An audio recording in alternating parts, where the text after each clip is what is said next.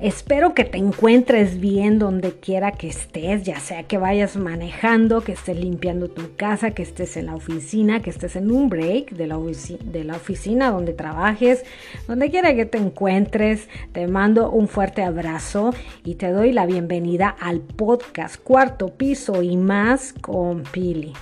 Y saben que hoy quiero compartir con, con cada uno de ustedes un mensaje que escuché hace algunos, algunos domingos en la congregación donde asistimos mi esposo y yo.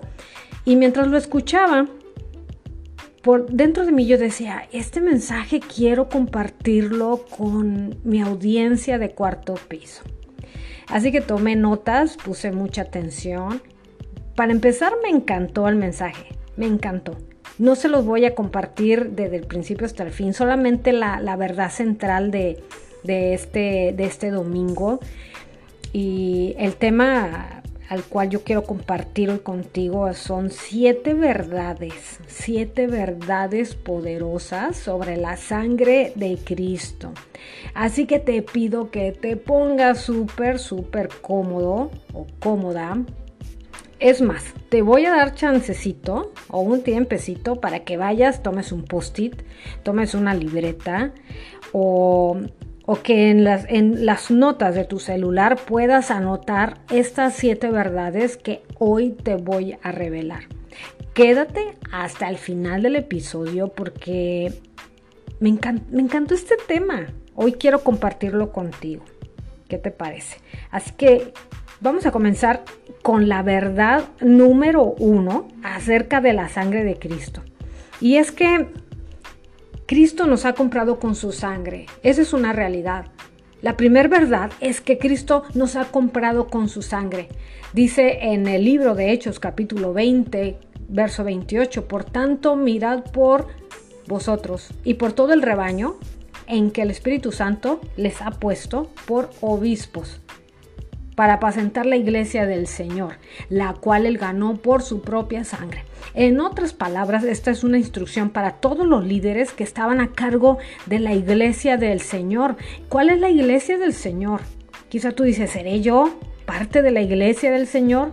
Mira, si tú has confesado a Cristo como tu Señor y tu Salvador, le has entregado tu vida a Él, te has arrepentido de tus pecados, crees en tu corazón que, que Dios Padre le levantó de, entre los muertos, tú perteneces a la iglesia de Cristo a la iglesia del Señor que dice aquí en el, en el libro de Hechos. Bueno, esa, esa iglesia, porque la iglesia del Señor está compuesta por personas por ti, por mí y por aquella persona que tiene la misma creencia que tú. Es la iglesia del Señor. Y aquí muy claramente dice, la cual ganó por su propia sangre. ¿La sangre de quién? La sangre, la sangre de Cristo. Esa es la primer verdad acerca de la sangre de Cristo. La segunda verdad es que la sangre nos limpia. La sangre de Cristo Jesús es una obra maravillosa que hace en nosotros, nos limpia de todo pecado.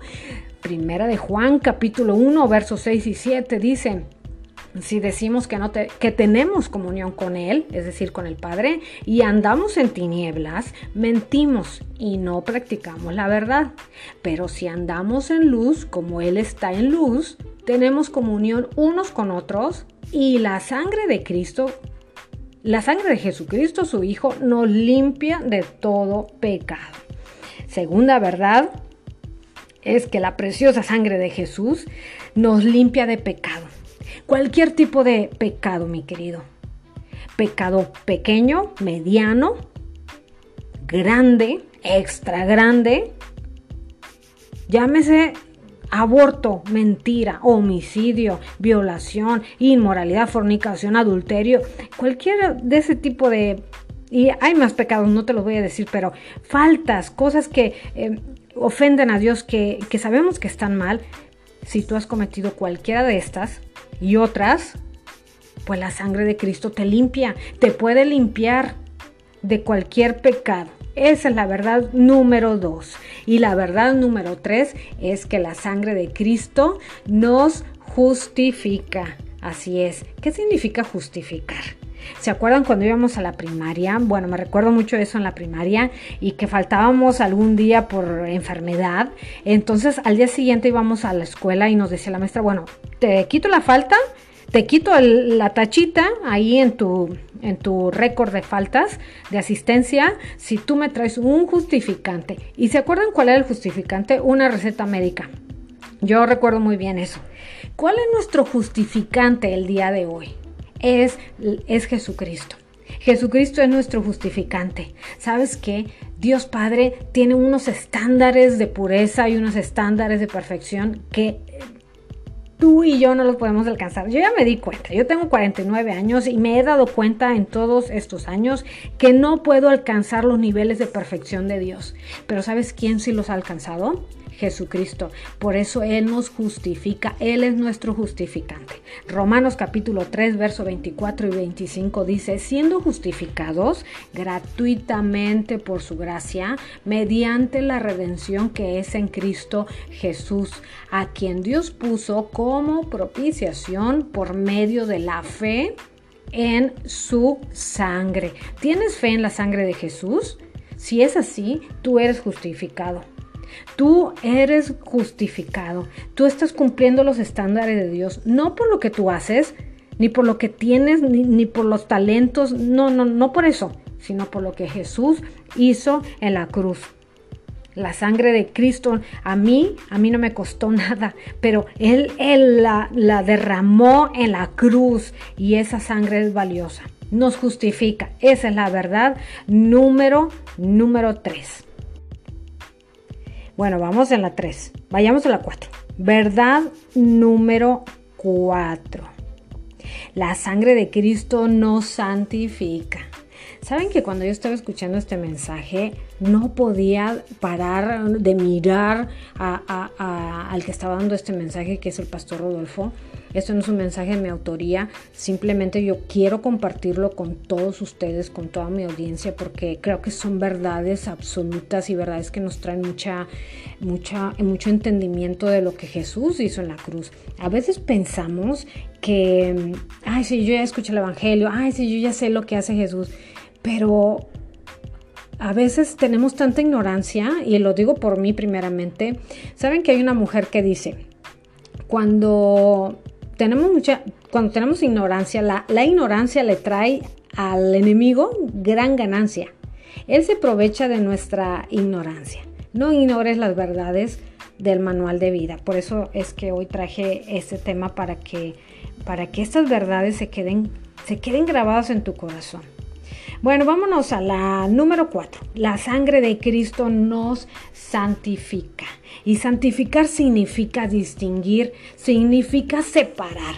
Es como si Dios te ve, te ha limpiado con la sangre de su Hijo y después te pone una cajita aparte y te dice, tú eres diferente. Pero somos diferentes y llegamos a ser diferentes, no porque yo sea muy elocuente, no porque yo haya estudiado en Stanford o en Harvard o qué sé yo, en el TED de Monterrey, no, no, no. Somos diferentes por la sangre, porque la sangre nos santifica, nos, nos aparta. Dice en Hebreos capítulo 13, verso 12, por lo cual también Jesús, para santificar al pueblo, mediante su propia sangre, mediante su propia, propia sangre. ¿Nos santifica qué? La sangre de Jesús. Verdad número 5. La sangre de Cristo nos protege, ¿sí? Así como lo estás escuchando, la sangre de Cristo nos protege. Nos protege este Jesús de nuestra Pascua, Recuerdan en el Antiguo Testamento, en el libro de Éxodo, está hablando, si tú lo quieres leer con más eh, detenimiento, en el capítulo 12 de Éxodo, ah, habla acerca de la, de la muerte de, los primogénitos, así se llama. La muerte de, de los primogénitos de las familias. Y en ese tiempo se mataba un corderito, la sangre del corderito eh, Dios ordenó a la, gente de, aquel tiempo que tomaran unos hisopos, que son unas hierbitas, esto lo aprendí últimamente, eh, y iban a, rociar en los dinteles, es decir, en, alrededor de la puerta de, de las casas de las familias. Y esa misma noche iba a pasar la muerte. Pero si la muerte, este ángel de la muerte, encontraba la marca de la sangre, pasaba de largo. Pero si llegaba a una casa donde no encontraba la marca, en esa, en esa, en esa casa entraba la muerte y morían los primogénitos. Por eso la sangre de Cristo nos, nos protege. ¿Nos protege de qué? Nos protege de la muerte, de la muerte espiritual. El cuerpo, nos vamos a morir aquí en el cuerpo, pero tu espíritu va a vivir eternamente. Jesús dijo, yo soy la resurrección y la vida. El que cree en mí, aunque esté muerto, vivirá. ¿Vivirá cómo? ¿Aquí en la tierra? No, viviremos eternamente. Ahorita les voy a decir en la verdad número 7 dónde vamos a vivir y qué vamos a hacer. Verdad número Número 6. Vamos a la verdad número 6. La sangre de Cristo habla. Sí, la sangre de Cristo habla. Y me encantó escuchar el mensaje de la sangre de Cristo.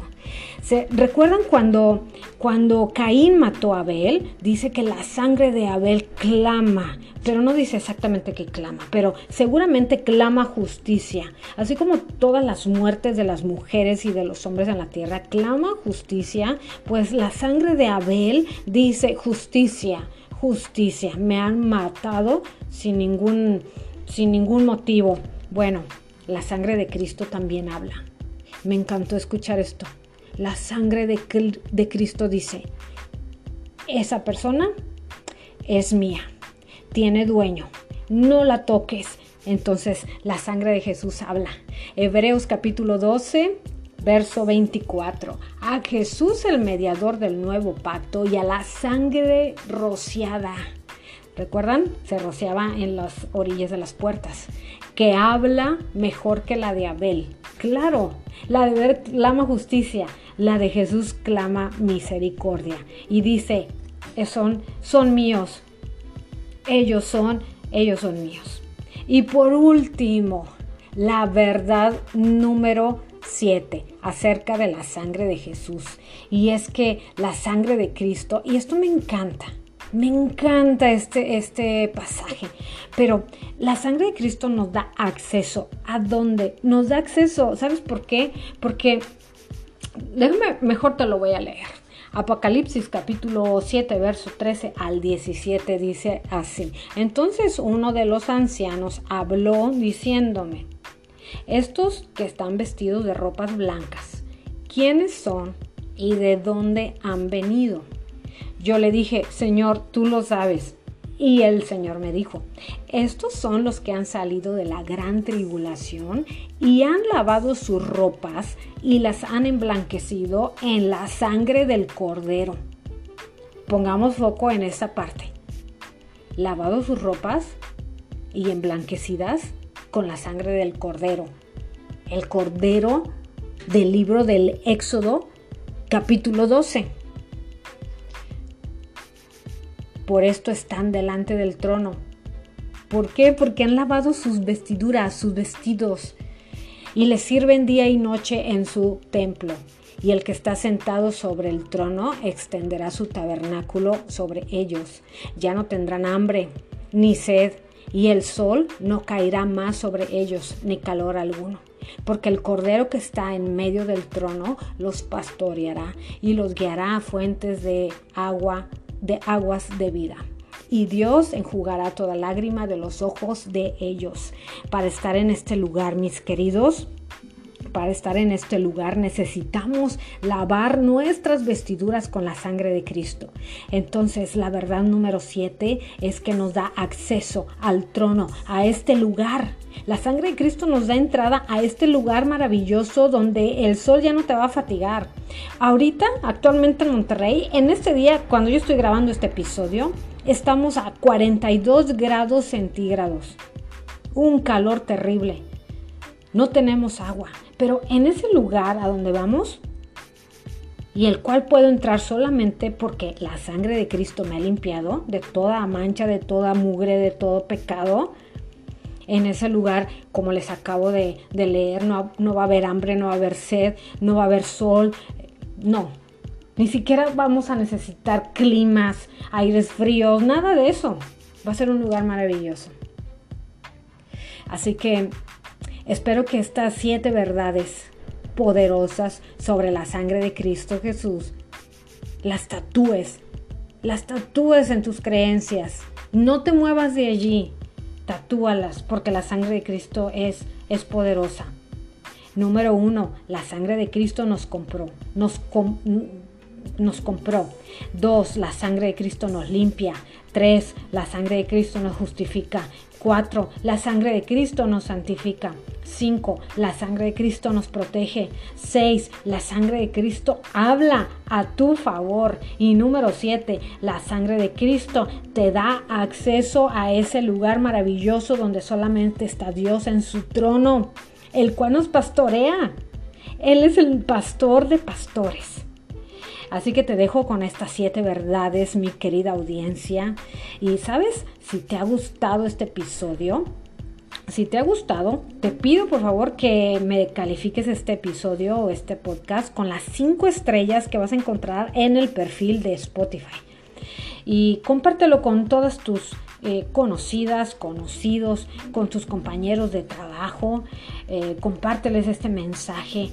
Eh, y sabes qué, si tú todavía no has aceptado a Cristo en tu corazón y no te has arrepentido de tus pecados, hoy es el día para que lo hagas. Si no sabes cómo hacerlo, escríbeme, mándame un mensajito en privado, yo te voy a ayudar, te voy a guiar solamente. Nos escuchamos en el siguiente episodio.